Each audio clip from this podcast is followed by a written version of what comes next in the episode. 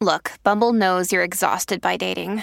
All the must not take yourself too seriously and 6 1 since that matters. And what do I even say other than hey? well, that's why they're introducing an all new Bumble with exciting features to make compatibility easier, starting the chat better, and dating safer. They've changed, so you don't have to. Download the new Bumble now.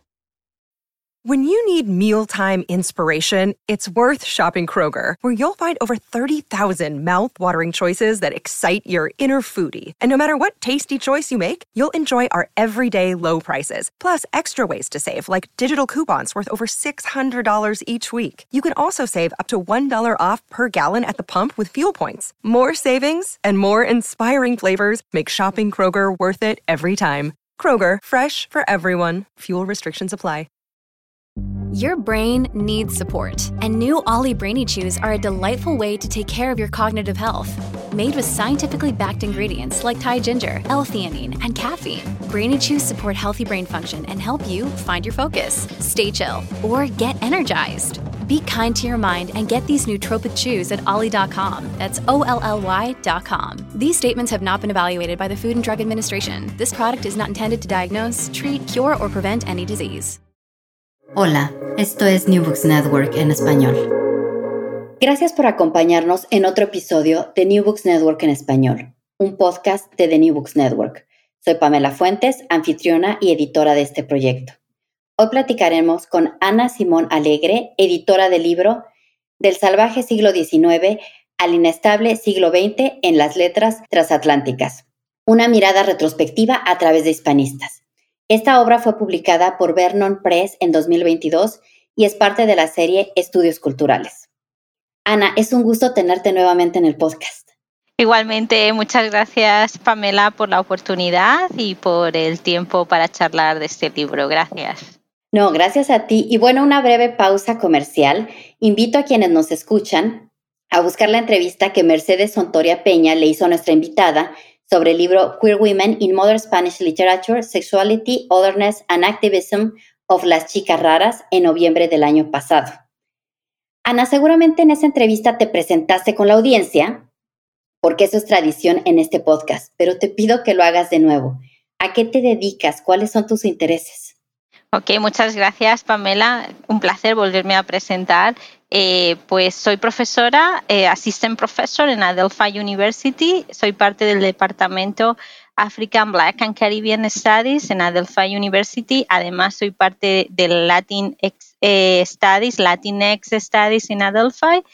Em, me encanta enseñar y me encanta investigar y siempre intento conectar los dos mundos.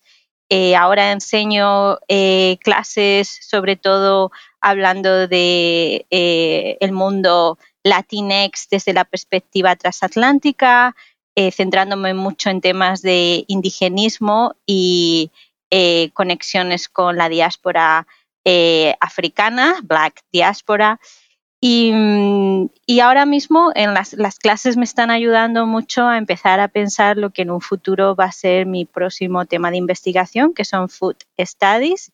Eh, llevo dos semestres dando una clase sobre la conexión de los estudios relacionados con la comida y la Black Diáspora y el mundo indígena y Latinx y está dando muy buenos resultados. Eh, un poco te he adelantado mis intereses. Eh, sobre todo mi especialidad es Gender Studies.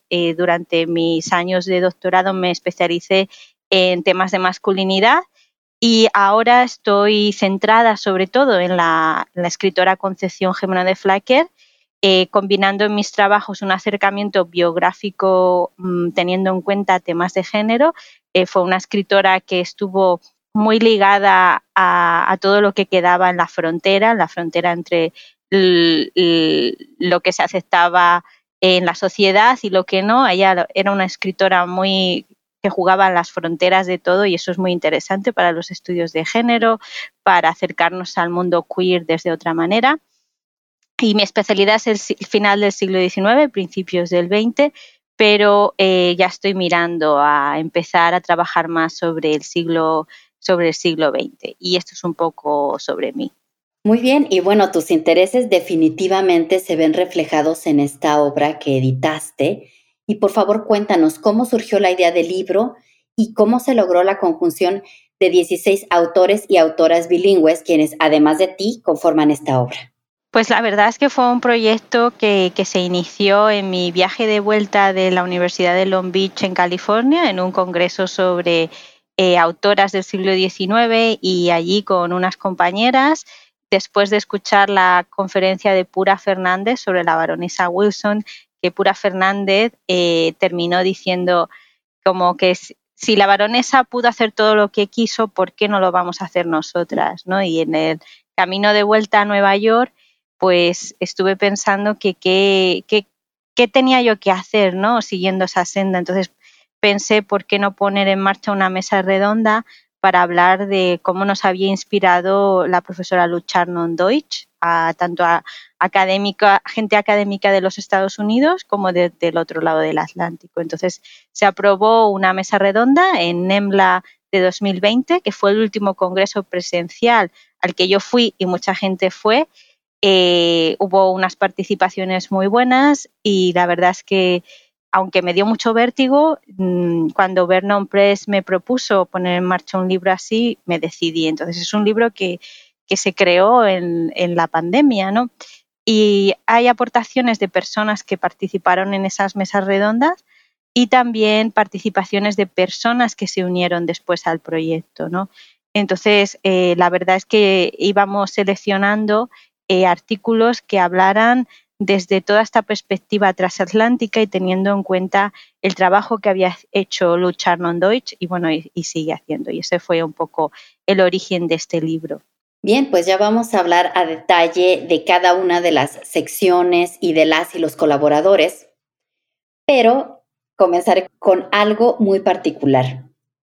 Si alguien ha seguido algunas de mis entrevistas, sabrán que los epígrafes me provocan una fascinación particular, pues me resulta una lección muy especial de las y los autores. Me parece incluso hasta un tipo de comunicación con esas obras que leemos y que nos llegan de una manera distinta.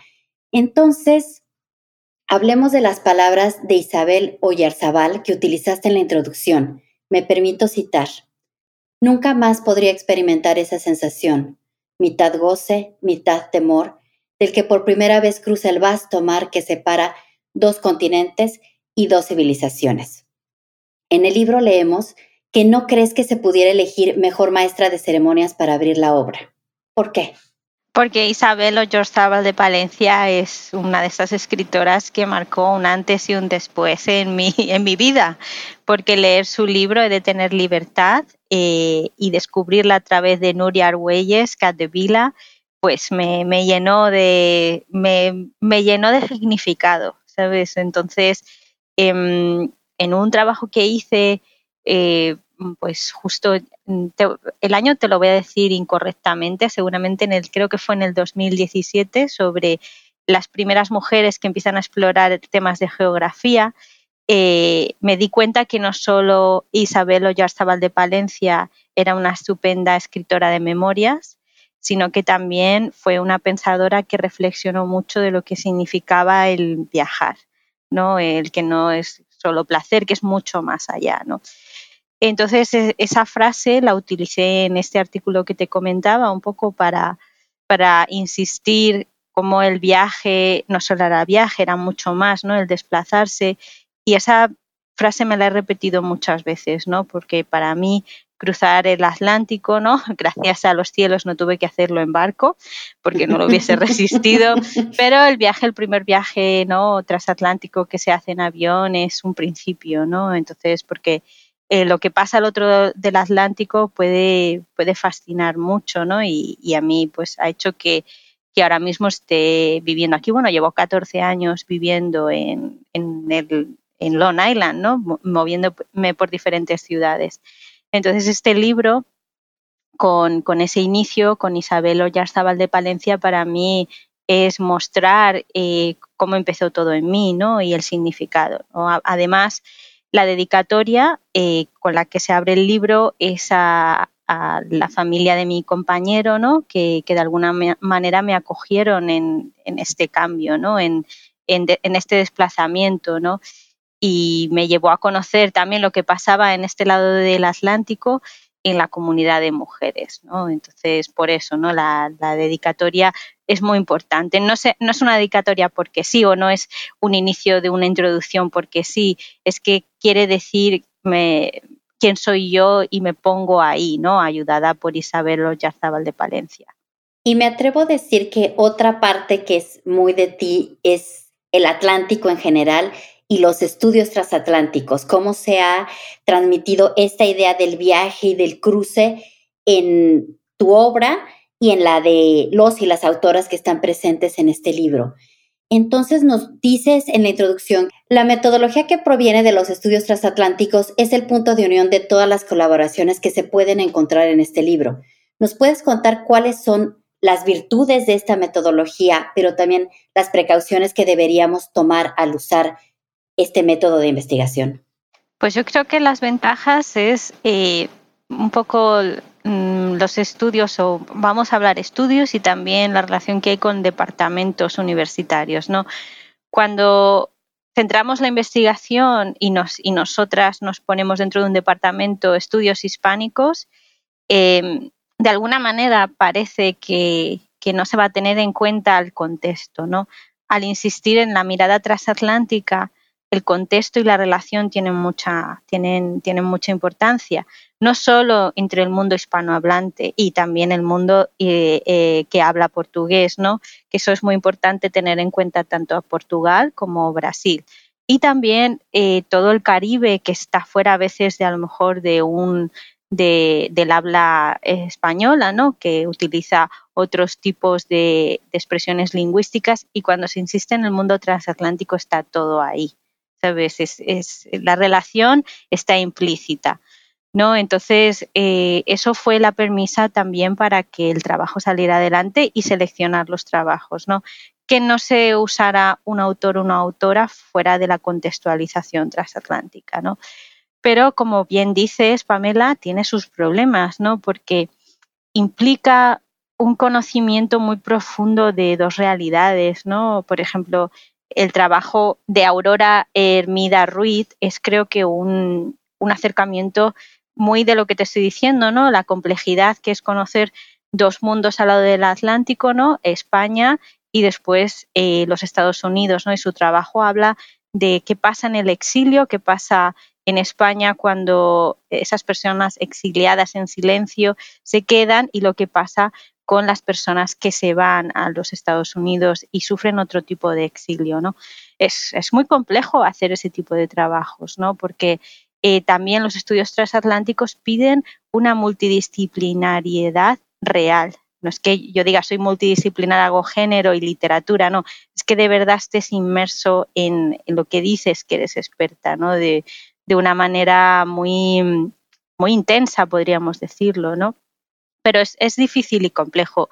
Y por eso el, proceso de edición del libro fue muy, muy complejo, ¿no? Porque eh, hasta que las personas que, publicaron sus trabajos llegaron a las exigencias que yo tenía, eh, tuvimos que hacer muchas correcciones, ¿no? Para, para, que también el libro tuviera una unidad, por lo que tú dices, eh, puedes al mismo tiempo el mundo transatlántico es una muy buena perspectiva, es muy buena dirección, pero a la vez puede ser un alma de doble filo, ¿no? Porque si no tiene una buena contextualización, si no tiene, por ejemplo, unas obras de referencia que guíen todo el trabajo, se puede volver muy disperso, ¿no? Y muy, como muy nebuloso.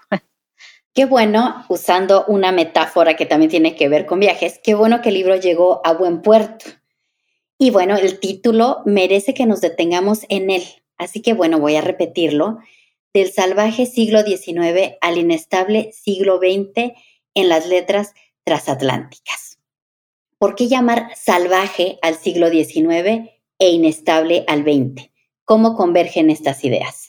Pues la verdad es que, mm, como he mencionado en mi presentación, el, siglo XIX, el final del siglo XIX, desde, desde 1850 hasta que termina el siglo, es mi tiempo cronológico en el que quiero ser muy experta, ¿no? Porque siempre siento que nunca he aprendido lo suficiente, ¿no? De, ese periodo.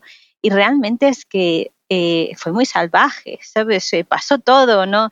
De alguna manera todo lo que se empieza a generar en el siglo XVIII, que es un gran abandonado, ¿no?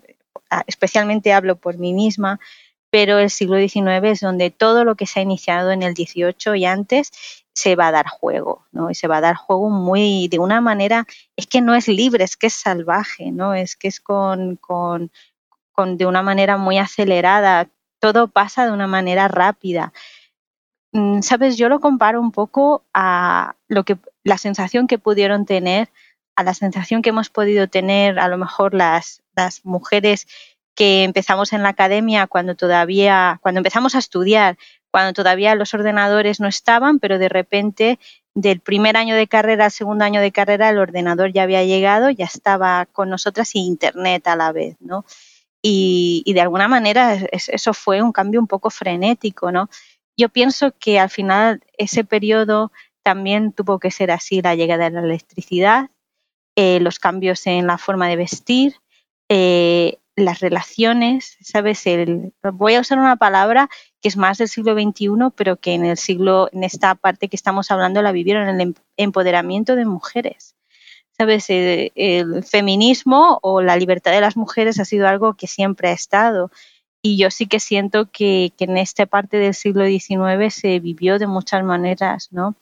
Y Concepción Jimeno de Flaquer me lo enseña, ¿no? Cada vez que profundizo en quién fue ella ¿no? Y después sí que veo el siglo XX como mucha inestabilidad, ¿no? Lo que te decía, el siglo XIX se viven muchas cosas, se frenan muchas cosas y esos frenos dan un poco de vértigo, pero sobre todo va a ser en el siglo XX cuando no se puede vivir tan intensamente o si se vive las consecuencias pueden ser más altas, ¿no? Yo también pienso que nunca hay que olvidar la eh, cómo eh, las guerras se empiezan a perfeccionar y no para que terminen, sino para matar y matar de una manera y producir efectos, ¿no? Es también un momento em, muy visual, ¿no? La imagen empieza a entrar mucho en las vidas de, las personas, ¿no?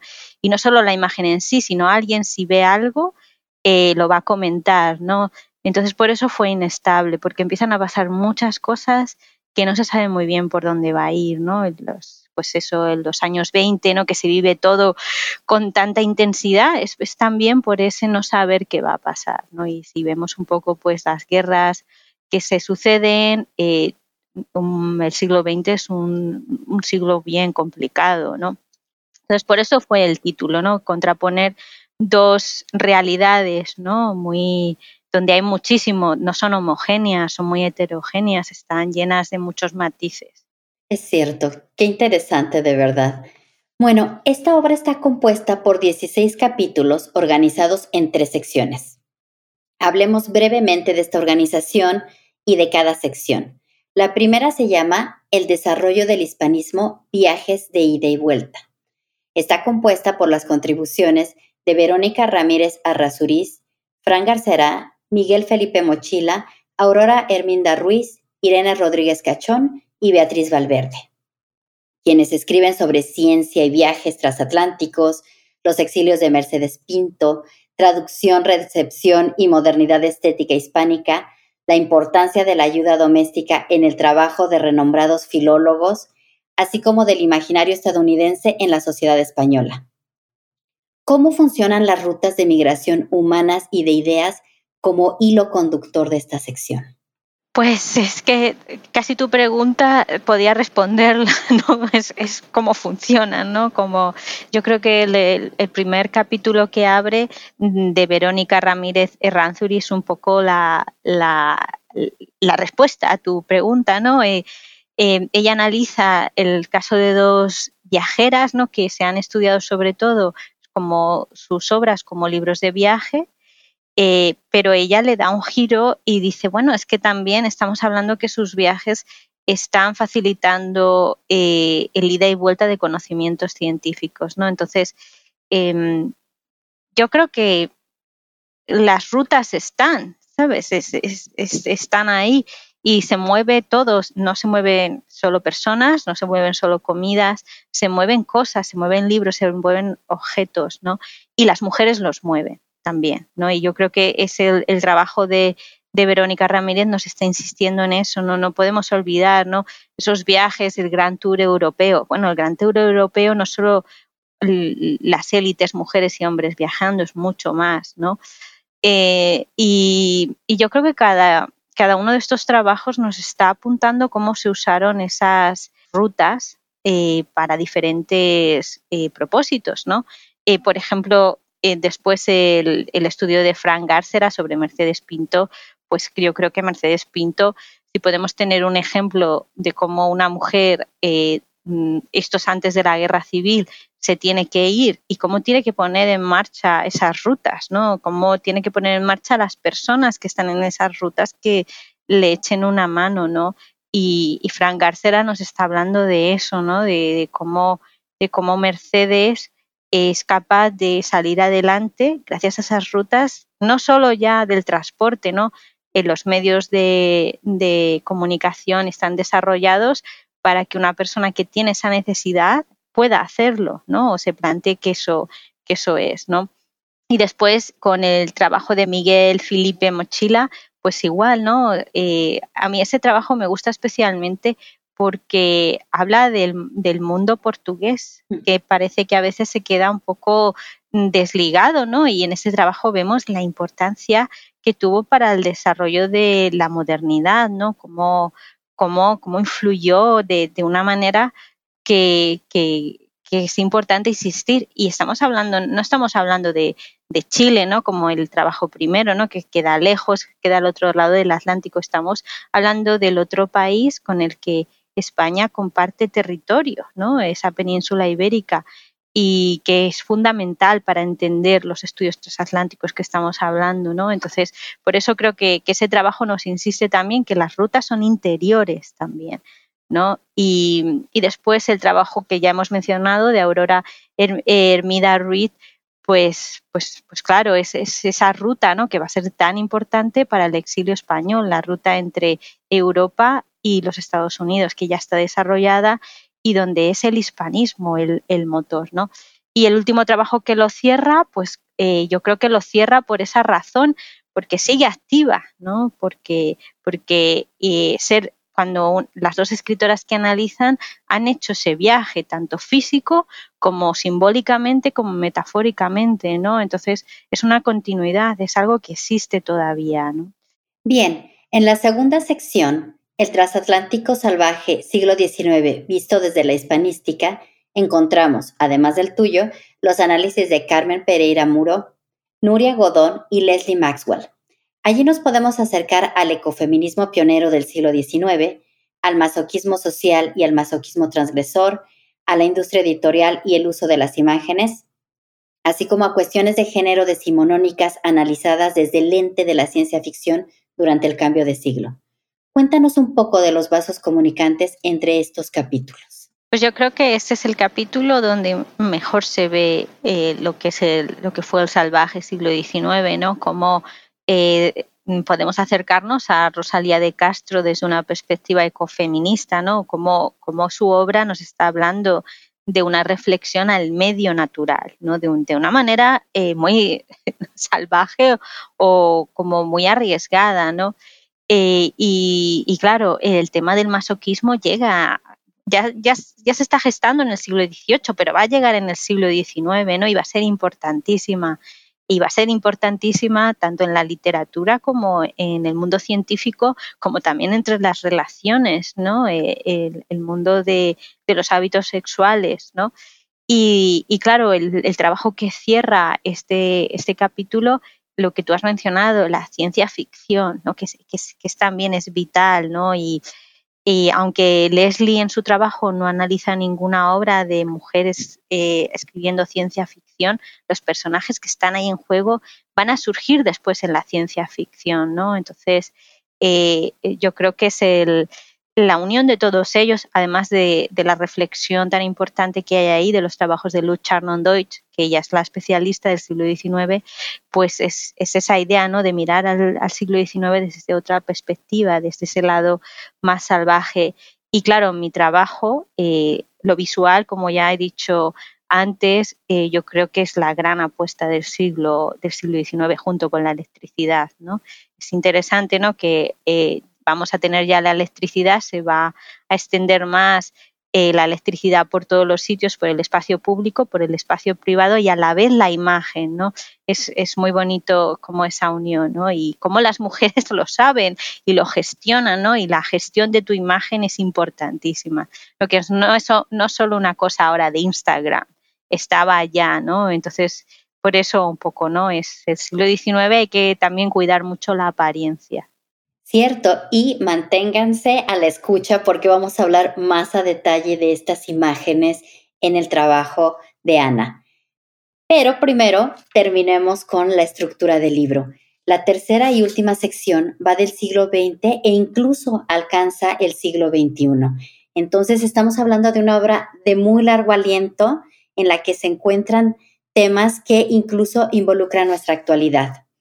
Contienen temáticas diversas como los paralelos entre la limpieza política y la limpieza violenta en ámbitos domésticos, las representaciones del activista Hildegard y la memoria colectiva, representación fílmica en la película de Josefina Molina Lola se va a los puertos, temporalidad y estructura en una novela de Carmen Martín Gaite, colaboraciones literarias entre escritoras que tuvieron lugar del 2000 al 2020, poesía, sexualidad e identidad, y por último, los tiroteos en la obra del poeta español radicado en Estados Unidos, Fernando Valverde. Las colaboraciones de esta sección titulada El inestable transatlántico siglo XX, visto desde la hispanística, estuvieron a cargo de Nora Lynn Gardner, Kira Kietris, Miguel Bota, Ana Ontanilla, Beth Bernstein e Irene Gómez Castellano. ¿Cómo hablan estas colaboraciones entre sí para cerrar el libro?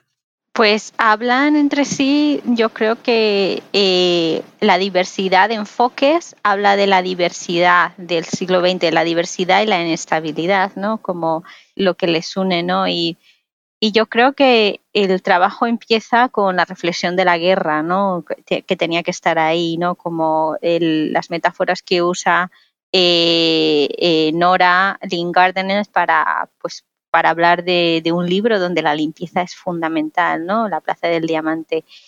Y después, claro, la introducción del cine, ¿no? En, el estudio de Rosario Torres, ¿no? Analizando lo que pasa con, una película eh, que se estrena bueno, hay, muchas versiones de esa película, pero la que ella analiza es ya del siglo XX, ya de una España democrática, y cómo los temas que se habían dejado pendientes antes de la guerra civil siguen ahí, ¿no? Entonces, yo creo que, estos dos trabajos, la relación que hay entre ellos, habla del hilo conductor, de todo lo que se inicia antes de las guerras, donde está también la Primera Guerra Mundial, la Segunda Guerra Mundial, la Guerra Civil, eh, cómo esos temas que se van a quedar un poco en el tintero, que no solo afectan al mundo hispano, que afectan en global, después se van a seguir comentando, ¿no? Y es la conjunción de literatura y mundo visual a la vez, ¿no? Es porque después el trabajo que hace Chiara sobre eh, eh, lo que pasa con la figura de Hildegard, creo que es, es bien significativo de lo que aquí te estoy comentando, ¿no? Los carteles de cine, cómo se anuncia esa película, quién es esa Hildegard y cómo se construye una que está adaptada a lo que eh, después, entre la transición y primeros años de la democracia, a veces se quiere sacar de lo que significó ese principio del siglo XX, ¿no? Y, después, claro, eh, para mí ha sido muy importante que, tengamos trabajos que toquen la actualidad, ¿no? Porque eso, eso ha sido un poco haciendo un poco de eco de lo que me decían los estudiantes. Estamos hartos de leer cosas que son de personas que están muertas, ¿no? Y yo les decía, es que es muy importante hacer eso porque no puedes entender el presente a lo mejor sin esas personas muertas. Por ejemplo, Carmen Martín Gaite, ¿cómo no iba a estar porque es que que no esté, eso, eso hubiese sido un gran problema, ¿no? Y por, por la significancia que tiene Carmen Martín Gaite en los estudios transatlánticos, con su obra y con su propia vida. Entonces, el trabajo de Miguel Bota habla un poco de eso, del cuarto de atrás, de todo lo que pone Carmen Martín Gaite en ese cuarto de atrás y estamos continuamente revisitando, ¿no? Y, claro, pues el estudio de Ana Ontanilla hablando pues de, cómo se publica, cuando igual tenemos un despertar de las editoriales, ¿no? Hay, es cierto, hay una crisis del libro en ciertas, a lo mejor en ventas, pero por otro lado estamos en un momento efervescente de publicaciones de editoriales, tanto en el lado peninsular como en el lado transatlántico, ¿no? De, lo que yo conozco mejor, México, es igual, hay un despertar, hay una necesidad de publicar y son las mujeres liderando eso que, Ana Untadilla insiste mucho en, tener en cuenta, ¿no? Y después el trabajo de Beth Bernstein e Irene Gómez Castellano, cada uno desde una perspectiva diferente, habla igual. La poesía es importantísima. Bueno, siempre lo ha sido, pero, pero en nuestra actualidad lo es y lo es también por el alumnado que tenemos, que le interesa mucho, que se acerca a la literatura buscando poesía y otras formas, ¿no? Entonces, eh, pues el trabajo de, Chus García es, dentro de las letras peninsulares es importantísimo, ¿no? Su performance, su activismo queer y puesto en relación es también un estudio que nos lleva hasta otro lado, ¿no? Con, con, el, con Denise Foreman y su reflexión, ¿no?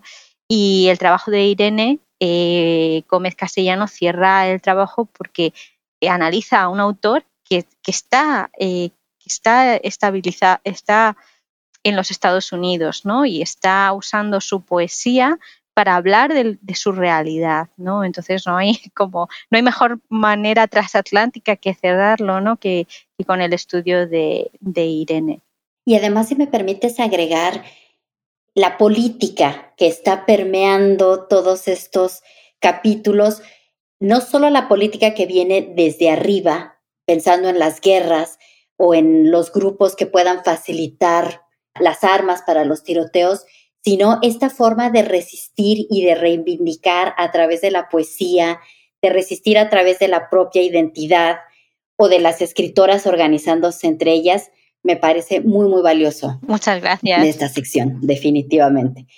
Por supuesto, quiero aprovechar tu presencia para hablar con más detalle sobre Concepción Jimeno de Flaquer, que ya la estabas introduciendo y que nos deja con muchas, muchas ganas de saber más de ella. Platícanos sobre su experiencia como editora transnacional. Nos dices que el matrimonio Flaquer sostuvo un proyecto periodístico por más de 30 años, que incluso hoy suena dificilísimo tener una empresa periodística por más de tres décadas. Entonces, la pregunta obligada, ¿cómo lo lograron y cuál fue el papel que desempeñó Concepción Jimeno? Pues yo, mira, tengo que ser muy sincera, yo no sé responderte a cómo lo lograron porque es a lo que dedico mis veranos, mi tiempo libre. Eh, en el momento que tengo un poco de vacaciones me voy a México a ver si puedo responder esa pregunta.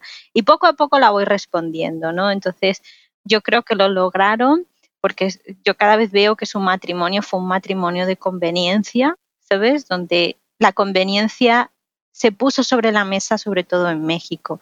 Entonces, eso creo que fue el éxito, ¿no? De, dos personas que se unen eh, con, un deseo de hacer y de ser e importantísimo, ¿no? Entonces, porque Concepción Jiménez Flaquer viene de una familia de estas de clase media que termina siendo baja, que quiere ser media, ¿no? Ese deseo de ser y de estar en el mundo, yo creo que, fue un éxito en ella, ¿no? no se rindió nunca, o por lo menos hasta que se va a Buenos Aires, que yo desconozco ese último, esa parte de su vida, ¿no? Pero cuando está en México, eh, pone todo encima de la mesa para conseguir lo que yo creo que era su sueño, ¿no? Que es, que es tener esta publicación durante tantos años. Y el otro éxito es su marido, ¿no? Que sabe muy bien cómo manejarse en ese mundo, ¿no? y cuenta con Concepción, que, que, tiene una capacidad de trabajo y, de creación grandísima. Entonces, yo creo que eso fue el éxito. Probar eso con papeles, pues mira, eh, Pamela, entre tú y yo y la audiencia, hay muy poca documentación personal de Concepción. Solo hay 10 cartas que yo edité, eh, gané un premio de la Asociación de Concepción Jimeno Flaquer de Zaragoza. Ahora Vernon Press va a sacar un libro con la reedición actualizada de esas cartas y más material de Concepción. Pero aunque solo tengamos esas 10 cartas, de su, de, su, mundo más personal, ahí se ve esa mujer que, va a hacer todo lo posible por ser y estar en el mundo como ella quiere. Eh, y en México lo ponen en marcha, ¿no? Como buscando en archivos durante horas y horas sí que estoy encontrando documentación que prueba lo que estoy diciendo, ¿no? Como eh, para el mundo público Flaquer es el que firma y consigue el dinero, porque cómo iba a firmar una mujer en este momento en México ni en España. Claro. Entonces, eh, y esa gestión de las relaciones tan maravillosa. Y, sí, yo todavía no sé y, cómo consiguen el dinero, cómo el gobierno mexicano lo consigue, también porque es un buen proyecto, es un periódico precioso. Mira, ayer con unos eh, con una compañera y un compañero de Adelphi estaban mirando algunos ejemplares que tengo yo aquí en casa y me decían que qué increíble trabajo había hecho ¿no? esta mujer, eh, cómo en su periódico consigue meter anuncios, la, parte visual que es tan importante en ella, cómo la gestionan tan bien y, eso prevalece ahora. Entonces, pues todavía tengo muchas incógnitas que resolver, pero también es que viven de este periódico. Sale adelante porque es su principal fuente de recursos, porque esto da dinero. ¿Cómo? No lo sé. Pero, pero esto que tú dices, incluso ahora una empresa de tantos años puede ser eh, como mm, difícil de que salga adelante, ¿no? Entonces yo creo que muy bien en señalarlo, Pamela, subrayarlo, porque eso no hay que olvidar, lo que es un proyecto que duró muchísimo tiempo en un momento que no era fácil, que nunca es fácil para sacar una cosa así. Pues te deseo la mejor de las suertes en el archivo para poder contestar esa pregunta del cómo, porque igual encontramos algunos tips para quienes nos queramos dedicar a, a tener proyectos de comunicación de largo aliento. A lo mejor Concepción Jimeno tiene por allí algunos consejos que compartirnos desde el siglo XIX hasta ahora. Y justamente pensando en lo que ya nos comentabas antes de que pensamos en lo visual hoy día como, como si fuera algo muy actual, pero ya con Concepción Jimeno nos platicas del uso de la propia imagen para hacer activismo visual. Por favor, cuéntanos qué es este concepto y cómo lo utilizas para analizar la carrera de Concepción Jimeno de Flacker. Pues yo creo que eh, a mí una cosa que me llamó mucho la atención es cómo Concepción Jimeno de Flaquer, ella sabe que es parte de un grupo, ¿no? Es su conciencia de no estar sola, ¿no? Aunque en sus biografías se insiste, hoy es un genio, ¿sabes? Que surge así de la nada. Ella sabe muy bien que eso es solo para, para ámbito comercial, pero el ámbito de, de ponerse en el mundo, de saber cómo, como que todo salga adelante, ya sabe que es parte de una comunidad. Y mira, ella es parte pues, de la, una de las primeras generaciones del siglo XIX de las letras, Carolina Coronado, Gertrudis Gómez de Avellaneda. Después va a haber una generación entre ella y esta de transición, ¿no?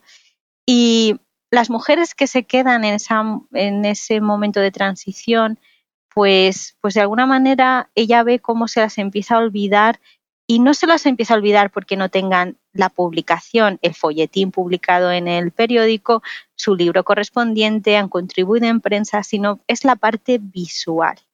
Ella empieza a ver que, el tener un retrato de ella es muy importante. ¿no? Entonces es un aprendizaje de, de, donde ella vive, ¿no? de donde ella está, de otras mujeres viendo eso.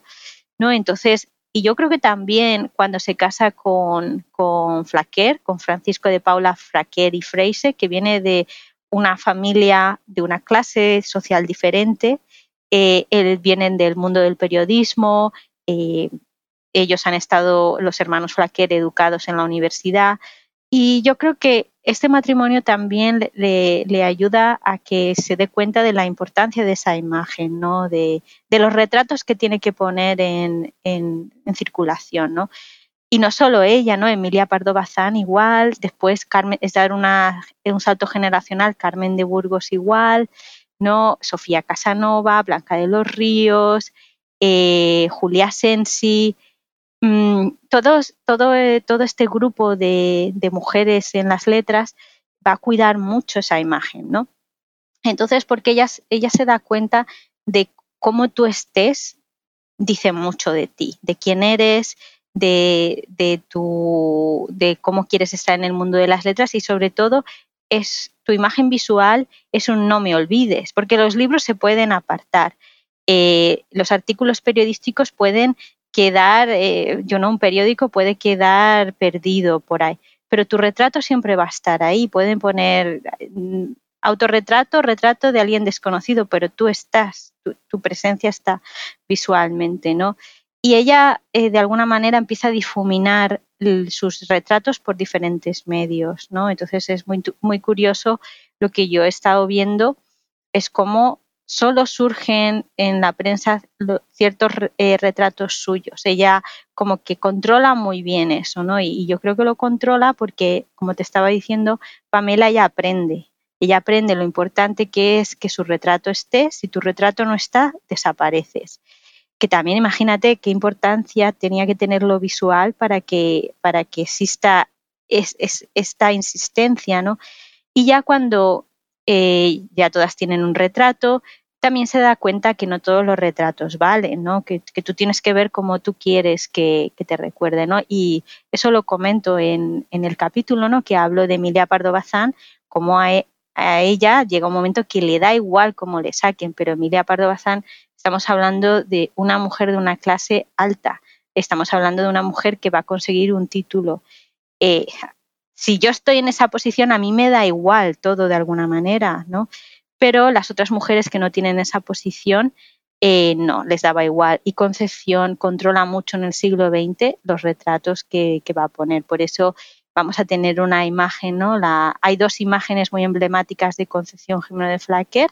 Una es con un traje de fiesta, que esa imagen viene de México, que la va a usar durante cierto periodo de su tiempo, y otra que es solo su cabeza, ¿no? que sale con un vestido negro de terciopelo, que va a ser ya casi su imagen oficial, ¿no? hasta que se va a Argentina, ¿no? que es cuando empezamos a tener algunas imágenes suyas.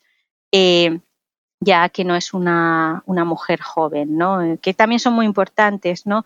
esas imágenes de escritoras cuando ya no están en esa adolescencia, madurez larga, cuando ya están de otra manera y no está tan, tan pautado esa imagen, ¿no? Que, que yo creo hay una imagen que incluyo en el capítulo de una concepción que se la va escribiendo, eh, que se la nota que ya pues es una mujer que ha pasado los 40, que, bueno, la vida de las mujeres siempre ha sido difícil, ¿no? Y, se la ve de una mujer que, ha estado muy involucrada en su carrera, ¿no? Y yo creo que ese retrato así se lo se filtró a la prensa un poco eh, sin que ella estuviera del todo convencida, ¿no? Pero es muy importante ese retrato porque nos muestra a ella, ¿no? También una seguridad de sí, mirando tan directamente a la cámara, ¿no? En su, en su espacio, en su sitio, sin ese sombrero, ¿no? que, también eh, gracias a toda la insistencia, la importancia de la generación sin sombrero, podemos ver que el acto de llevarlo y no llevarlo es, es muy importante. ¿no? Entonces, pues, y eso sigue, ¿no? Porque, porque igual, ¿no? Hay, hay que cuidar, eh, mujeres, hombres, eh, tanto te, te, definas con un género o con otro, la imagen que tú quieres poner en, en el medio, eh, tiene que ser algo que tú estés a gusto con ella, ¿no? Y, y que, que se, se difunda no, no, no va a tener ningún problema. ¿no? Entonces, pero eso también estaba ya pasando en este momento, ¿no? Y, y a mí me parece que ella controlaba, sabía muy bien la importancia que tenía, ¿no? Porque es que fuera de las imágenes que yo pongo en el libro, no hay muchas más, ¿no? Eh, otra cosa es cuando cada vez se digitalicen más colecciones de fotografía, eh, salgan más, ¿no? Pero es curioso cómo ella eh, filtra una imagen en prensa y esa es la que se va a quedar hasta que ella decide que va a ser otra y va a acompañar su imagen en sus libros y va a tener cuidado de que una imagen de una época anterior no se vuelva a filtrar. ¿No? eso es una, es una cosa bien interesante ¿no? en, en ella, que todavía yo creo que puede dar mucho. Y uniendo el final de mi pregunta a tu pregunta anterior, eh, pues la prensa, ¿no? El álbum de la mujer y el álbum eh, iberoamericano no solo va a hablar de ella, no solo la va a mostrar a ella, es que va a mostrar a quien es, forma parte de su comunidad.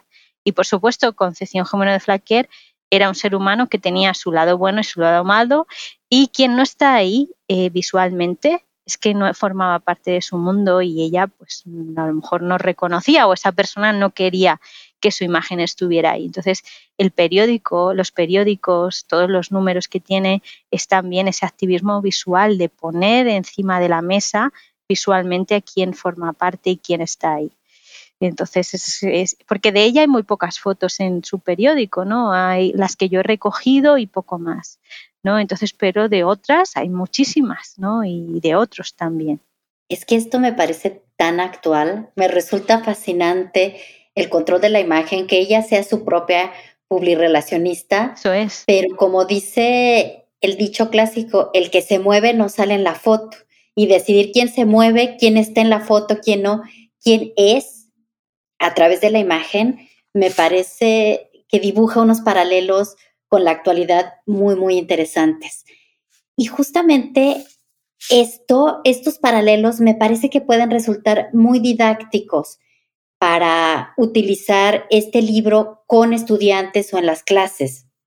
Y bien, desde el principio, desde la introducción, es clara la intención de que este libro conecte con alumnos, con alumnas, y además de la riqueza analítica de los capítulos, en términos prácticos, la longitud de los textos me pareció muy manejable. No son textos larguísimos y vaya, eso no obsta para que no sean ricos, son muy detallados, pero son textos cortos en el sentido, vaya, académico. Entonces, quisiera preguntarte, ¿a quién te imaginas usando uno o varios capítulos de este libro?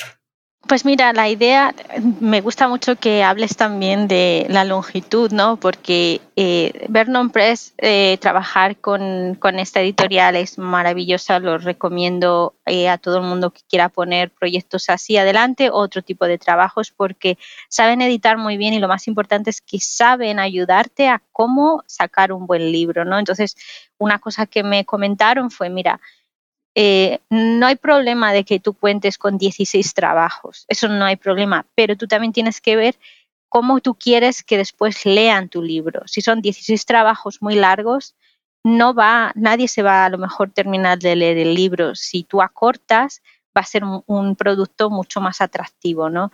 Y también te va a ayudar a ti a que cada artículo desarrolle lo que es importante, que no se pongan generalidades. Entonces, eso fue un consejo desde el principio estupendo que mantuve como con mucha precisión, ¿no? La longitud y que fueran muy directos, ¿sabes? Que fueran muy directos, porque esto está unido a, lo mismo. Mi, a mí me encanta enseñar y siempre en las clases me da igual eh, qué nivel tengan los estudiantes. O cada clase yo pongo el tema y yo intento que los estudiantes eh, conecten con lo que está ahí. Y yo tengo la fortuna de que a lo mejor eh, a mis clases no vienen tantos futuros profesores de español, profesores de, que vayan a trabajar dentro de departamentos de historia, de literatura, viene todo tipo de estudiantes de estas clases que por General Education vienen a, conseguir las designaciones que les faltan, ¿no?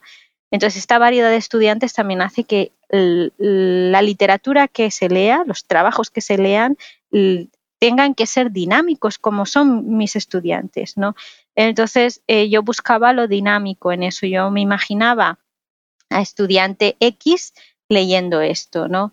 Y, y, como en una clase pues podía aprovechar un texto, como uno de estos trabajos podía ayudar a la profesora o el profesor que lo usara a que ese estudiante se pusiera a investigar un poco. Pues quién es Chus García, sabes, hablando de lo que te comentaba antes, ¿no? Que los estudiantes, la, la clase, la queja de siempre hay, siempre hablamos de gente muerta, ¿no? Y, y el único problema que a lo mejor tiene este libro ahora para mí es que yo ya estoy enseñando todas mis clases en inglés, entonces el libro está en español, pero, pero yo lo pensé mucho en, en las clases que he podido dar en español y esa necesidad de tener trabajos académicos que fomenten mucho la curiosidad de estudiantes. Entonces, por eso se puede, se puede usar, yo creo que es si el profesor o la profesora decide hacer un poco una aventura ¿no? de investigación en la clase y poner uno de estos capítulos y a ver qué pasa, puede ser muy interesante. Pero claro, graduate students sería el mejor público, pero yo creo que, el libro se puede usar en todos los niveles, incluso en high school. ¿Sabes? Estoy también pensando en el mundo eh, de habla hispana en los institutos, la, necesidad que tienen el profesorado de historia, el profesorado de filosofía incluso, o el profesorado de literatura de encontrar trabajos académicos que puedan ser accesibles no porque no estén preparados académicamente, sino porque a veces la longitud puede echar atrás a muchos estudiantes, ¿no? Y que manejan mucho aparato crítico, que puede ser complejo, ¿no? Aquí, como te decía desde el principio, el aparato crítico era lo que nos unía a todos, ¿no? Hablar mucho de los estudios transatlánticos, hablar mucho de, del trabajo que una hispanista como Lucha Deutsch ha puesto sobre la mesa, ¿no? Que, ha abierto mucho los estudios del siglo XIX, al menos para mí, hablando yo como la editora. Entonces, pues, pues eso es, ¿no? Y, y, y, también, ¿no? Eh, Vernon Press me apoyó mucho en esa idea, ¿no? De que no fuera solo un libro para un mundo académico que no es tan grande, sino que fuera también un material para, para una clase. Ahí está pues la invitación abierta para que lean el libro por gusto o para que lo utilicen en sus clases. Como dice Ana, Suscribo es un libro dinámico que invita a la investigación por la curiosidad que pueda despertar, pero sobre todo es un libro muy accesible. Ana, yo sé que escribir es siempre una empresa agotadora, pero también siempre estamos en busca de algo. ¿Estás trabajando en algún artículo, en algún nuevo proyecto o te estás tomando un descanso ahora y estás más enfocada en clases? Yo me río porque, porque si alguien está escuchando esto también dentro de, la academia y más en el proceso que estoy yo, de estoy muy cerca ya de, enviar todo mi Channel Trust portfolio, ¿no? Tomar esos momentos eh, de parar todavía no te lo puedes permitir. Quizá dentro de un año, si volvemos a hablar, te podré decir que sí, que estoy tomando unos meses. Eh, mira, ahora estoy en la transición de el libro que justo me puse a escribir cuando terminé este libro y el de Queer Literature, justo cuando terminé estos dos libros, me puse a un libro que iba a ser bilingüe, iba a ser en un mismo libro una edición en español y otra en inglés. Y quien lea el libro, como tú, Pamela, lo has visto, para mí el bilingüismo es muy importante, ¿sabes? Es, una parte muy importante de mi carrera, es una parte muy importante de quién soy yo. Entonces, ese libro iba a ser por un lado en español y en inglés, pero el libro se amplió tanto que ahora es, va a ser una edición en español y otra en inglés, o sea, dos libros separados por la magnitud, porque si no iba a poner en circulación un libro de 500 páginas y eso es un poco inmanejable, ¿no? A mí me encanta ese tipo de libros, pero no es tan manejable, ¿no? Entonces, trabajando con Vernon Press igual fue, mira, vamos a sacar un libro en español y otro libro en inglés. Y el tema es Concepción Jiménez Flacker, ¿no? Y es un libro muy especial, también surgido por la por la necesidad que podemos tener en las clases de tener libros en dos idiomas de escritoras que están fuera, que han estado fuera del canon, eh, pero que, son parte del canon por propio mérito, ¿no? Por esa, esa publicación tan importante dentro del periodismo que puso en marcha ella y ayudado por su marido.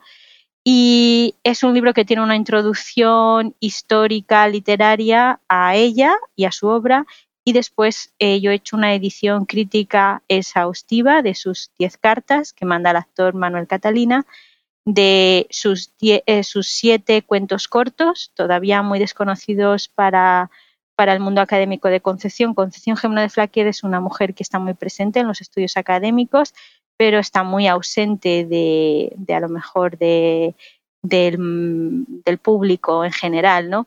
Y con este libro también yo, yo quiero llegar también no solo a la academia, sino a, la gente de a pie.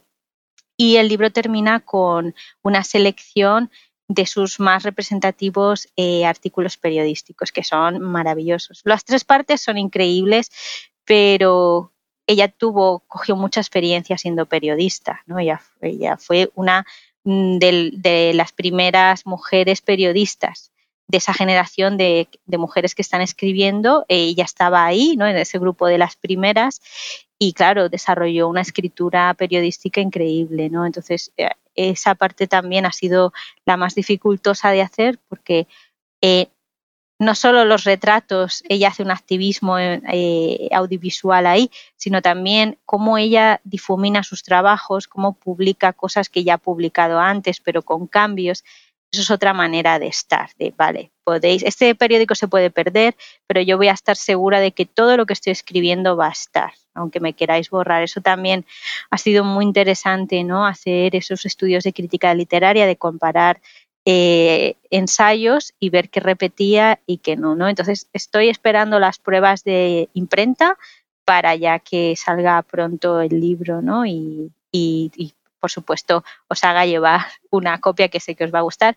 Y ahora mismo estoy con mi siguiente eh, libro, que si todo sale bien publicaré con Renacimiento, también sobre Concepción, Jimeno de Flaquer y un poco más centrado en tres de sus novelas cortas, ¿no? que que habla de temas antiesclavistas, habla de la relación, lo que está pasando en México en, la época de Porfirio Díaz, antes de que se, se, convierta en un dictador, que es la época que vive ella, ¿no? Tan importante.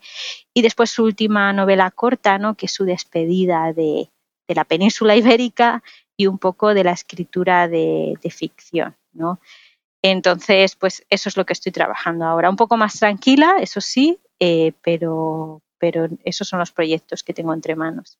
Pues te deseo la mejor de las suertes con el proceso de evaluación para la plaza permanente, que sé que es muy desgastante, y también para que estos libros se eh, salgan a la imprenta y nos lleguen aquí, porque ya sabes que los micrófonos de New Books Network en español son tan tuyos como nuestros. Nos encantará tenerte de vuelta. No me queda más que agradecerte, Ana, por ser parte de este episodio. Claro, las gracias son para ustedes, que es un placer que, pongan en marcha estos podcasts tan importantes para, difundir libros, pero también para conocernos un poco más y ver cómo es el mundo de la investigación. Muchas gracias, Pamela. Gracias a ti y gracias a quienes nos escucharon por sintonizar esta conversación para New Books Network en español sobre el libro del salvaje siglo XIX al inestable siglo XX en las letras transatlánticas. Una mirada retrospectiva a través de hispanistas, editado por Ana Simón Alegre. Mi nombre es Pamela Fuentes. Hasta la próxima. Gracias por escuchar New Books Network en español.